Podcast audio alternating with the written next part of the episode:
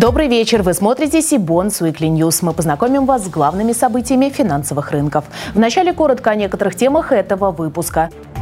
Сегодня в Санкт-Петербурге начал работу юбилейный 20-й Российский облигационный конгресс.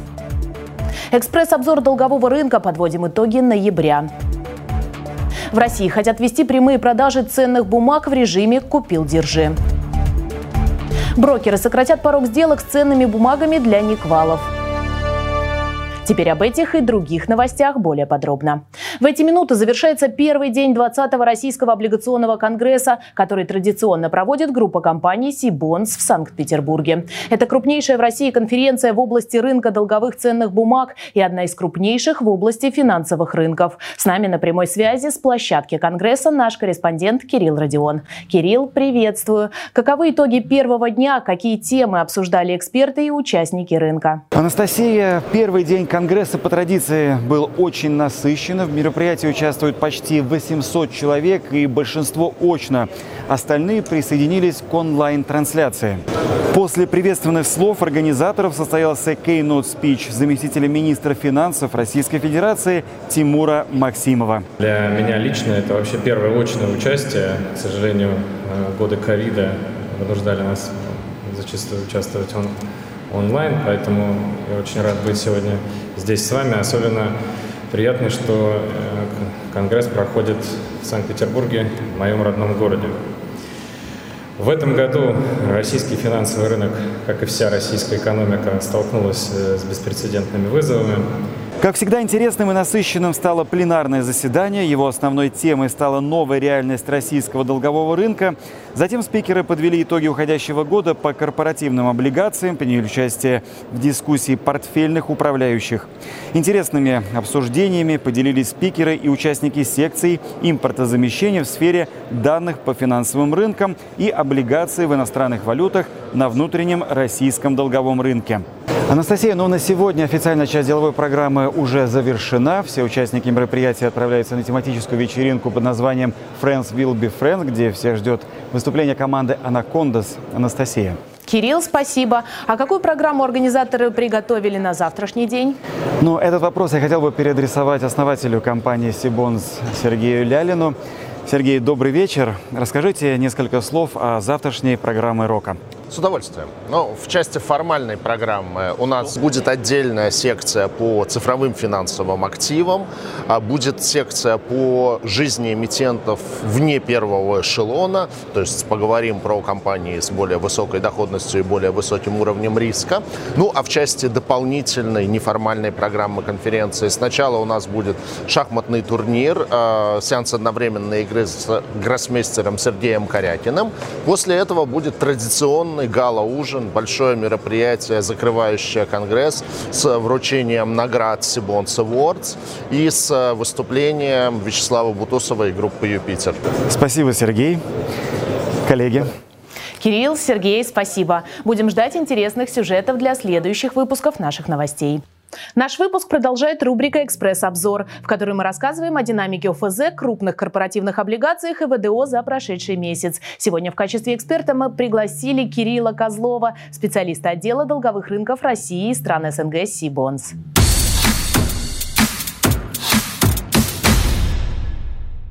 Начну свой рассказ с государственного сектора облигаций. По итогам ноября Минфин вышел с 15 аукционами. Все они состоялись, и по их итогам было привлечено 1 триллион 418 миллиардов рублей. Это второе максимальное историческое значение. А, первое же значение было зафиксировано в октябре 2020 года. Тогда министерству удалось привлечь 1 триллион 502 миллиарда рублей. В ноябре Министерством финансов был зарегистрирован новый выпуск УФЗа с плавающим купоном с привязкой к РУОНе а, с датой погашения в июле 2033 года. По этому выпуску произошло знаковое событие.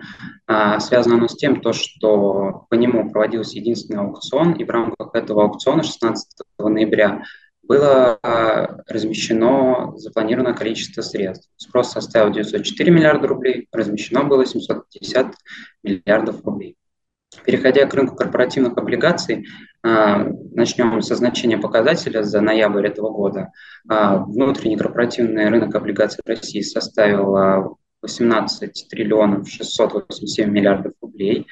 И по сравнению с прошлым месяцем увеличение составило 3,6. Если рассматривать год к году, увеличение составило 8,4%. По итогам месяца на рынок вышло 39 эмитентов, а, ими было размещено 87 выпусков а, облигаций на общую сумму 755 миллиардов рублей. Переходя к рынку высокодоходных облигаций, а, рассмотрим то, что среднеизвешенная эффективная доходность по итогам ноября составила 14,5%. В течение месяца значение показателя постепенно снижалось. Касательно Э, спреда кривобескуходной доходности, то значения находились в коридоре плюс-минус 700 базисных Банк России рассматривает развитие канала прямых продаж эмитентами облигаций и акций для долгосрочных вложений в режиме «Купил и держи». Об этом говорится в проекте основных направлений развития финансового рынка РФ на 2023-2025 годы. Рассматривается развитие канала прямых продаж эмитентами гражданам стандартных инструментов фондового рынка, облигаций и акций в целях долгосрочных вложений в режиме «Купил и держи» с использованием финансовых платформ и паевых инвестиционных фондов говорится в документе. По мнению регулятора, такое решение позволит минимизировать издержки как эмитента, так и инвестора. Кроме того, в ЦБ уверены, что это исключит искусственное подталкивание брокерами консервативных клиентов к рискованным продуктам и активной торговле. Если мы правильно понимаем принцип «купил и держи», то регулятор подразумевает, что инвестиции лишаются гибкости в плане возвратности. Но смогут ли инвесторов заинтересовать облигации, а тем более акции, которые будет невозможно оперативно продать в случае потребности потребности в деньгах. С этим вопросом мы обратились к начальнику отдела анализа долгового рынка «Открытие брокер» Владимиру Малиновскому. Владимир, добрый вечер.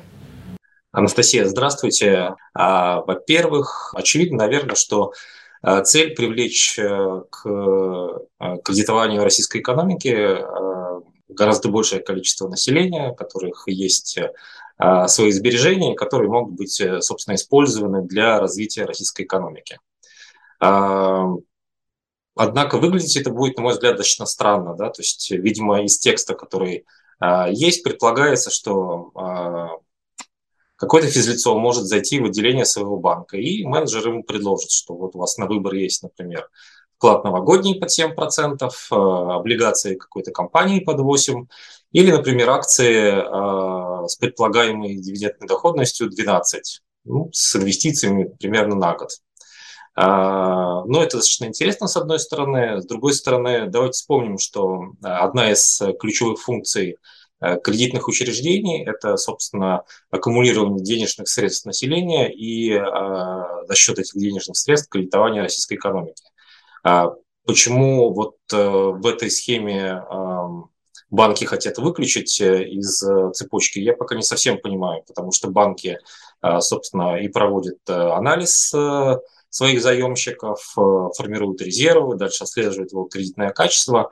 А, физическое лицо, как инвестор, э, вряд ли в этой схеме э, эти функции будет осуществлять. Поэтому риск, соответственно, будет ложиться на него. И вот даже в этой ситуации выбор, какие инструменты можно будет предложить непосредственно инвестору, он будет достаточно ответственный. Да? К вопросу, насколько это будет интересно инвестору, ну, у нас, э, в принципе, есть практика э, закрытых паевых инвестиционных фондов, э, которые открывают доступ к пополнениям или к снятиям через какой-то определенный период. Поэтому, наверное, теоретически такая модель, в принципе, может существовать.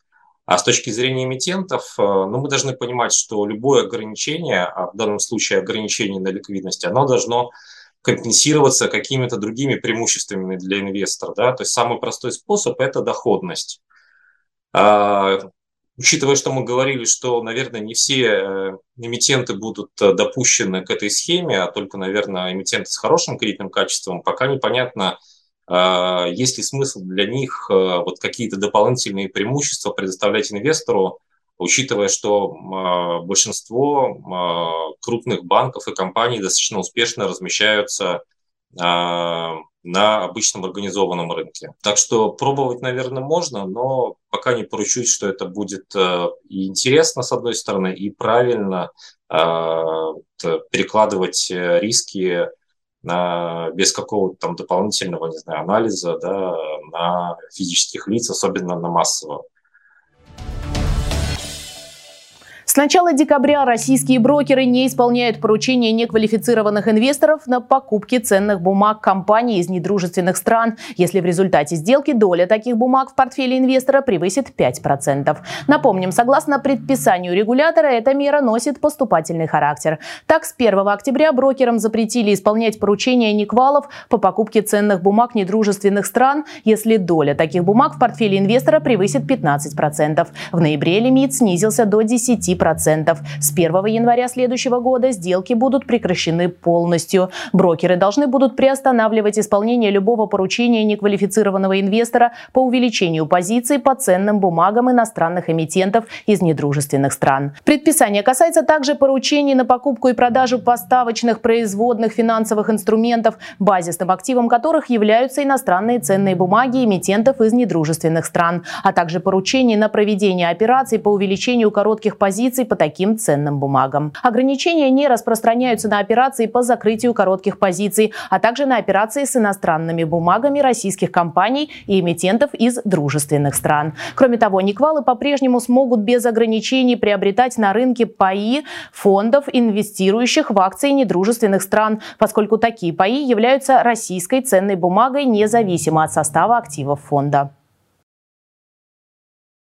Московская биржа предоставила возможность заключать OTC-сделки с облигациями с расчетами в юанях. С 5 декабря банки, брокеры, управляющие компании и их клиенты могут заключать внебиржевые сделки с облигациями с расчетами в китайских юанях. Новый режим торгов открывает дополнительные возможности для использования китайского юаня в операциях на рынке ценных бумаг. Расчеты в юанях стали доступны по всем облигациям и еврооблигациям в рамках сервиса двусторонних сделок с центральным контрагентом, который сегодня позволяет совершать операции с почти двумя с половиной тысячами облигаций. С нами на связи директор департамента долгового рынка Московской биржи Глеб Шевеленков.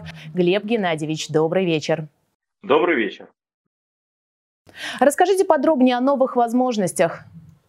Э, в этом году мы на Московской бирже э, сделали необычный э, сервис. Мы предыдущие годы, я бы сказал, десятилетия, занимались развитием биржевого рынка. И вот первый раз на базе нашей инфраструктуры мы предоставили сервисы для внебиржевого рынка, которые сочетают в себе, с одной стороны, а, все возможности нашей инфраструктуры, в том числе сервисы центрального контрагента, а, с возможностью совершать сделки на а, регулятивном просторе вне биржевого рынка, я бы так сказал. То есть участники рынка меня поймут. Это немножечко более э, свободные ограничения с точки зрения цены. Э, это более широкий круг инструментов. Соответственно, это возможность совершения сделок в различных валютах. Вот мы постарались охватить, не потеряв вот эти дополнительные преимущества небиржевого рынка, охватить его привычными для участников рынка Э, стандартными сервисами и, по сути дела, дали доступ в бирже, вне биржевое пространство через наши типовые терминалы и торгово-клиринговые системы группы Московской биржи. Э, этот сервис мы запустили э, во втором квартале. А что произошло сейчас? Мы добавили возможность расчета по внебиржевым сделкам в китайском юане. Это вот, собственно, Э, последние изменения, надеюсь, э, не последние в последующих каких-то апгрейдах, э, прошу прощения за тавтологию, но это вот определенный шаг, который, с моей точки зрения, дополнил продуктовый ряд, который мы формируем вокруг китайского юаня, начиная с возможности размещения и обращения облигаций в китайском юане. У нас есть продукты на денежном рынке, это и депозиты, и репо, и э, у нас есть возможность э, совершения сделок своп, у нас есть фьючерсы э, на китайский юань. Э, вот вся эта э, совокупность сервисов, она теперь еще дополнена сегментом э, внебиржевых расчетов по сделкам купли-продажи. Спасибо за подробный комментарий. Завершим мы этот выпуск нашей традиционной рубрикой «Дайджестом актуальных размещений на публичном долговом рынке».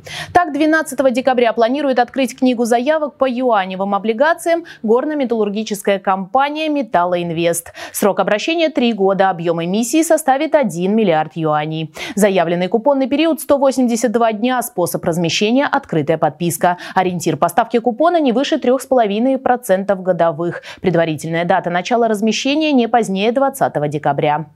15 декабря предварительно будет открыта книга заявок по облигациям Дом РФ на 15 миллиардов рублей. По открытой подписке госкорпорация намерена разместить бонды со сроком обращения в 4 года и 9 месяцев. Первый купонный период продлится до 28 декабря этого года, затем 91 день. Сумма доходов за каждый день купонного периода определяется по формуле Руония плюс надбавка. Целевая надбавка к Руония 140-150 базисных пунктов. Наконец, в период с 19 по 22 декабря провести букбилдинг намерена компания Кифа, чей профиль деятельности – оптовая торговля потребительскими товарами с помощью цифровой платформы. Дебютный для компании выпуск будет размещаться по открытой подписке. Его объем – 150 миллионов рублей. Срок обращения – 3 года. Купонный период – 91 день. Предусмотрена амортизация. Ориентир ставки купона – 16-16,5% годовых. Предварительная дата начала размещения – 26 декабря.